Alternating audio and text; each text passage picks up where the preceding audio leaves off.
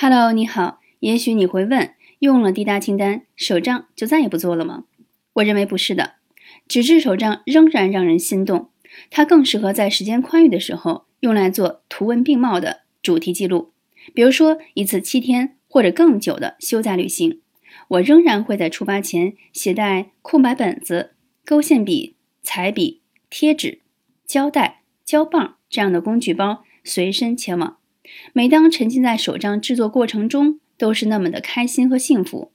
旅行结束的时候，把一幅幅有趣的记录呈现并分享。只不过为了日常做些计划，就要花太多的精力在本子排版上、设计上、配色和手绘上，会吃掉的不只有时间，还有毅力。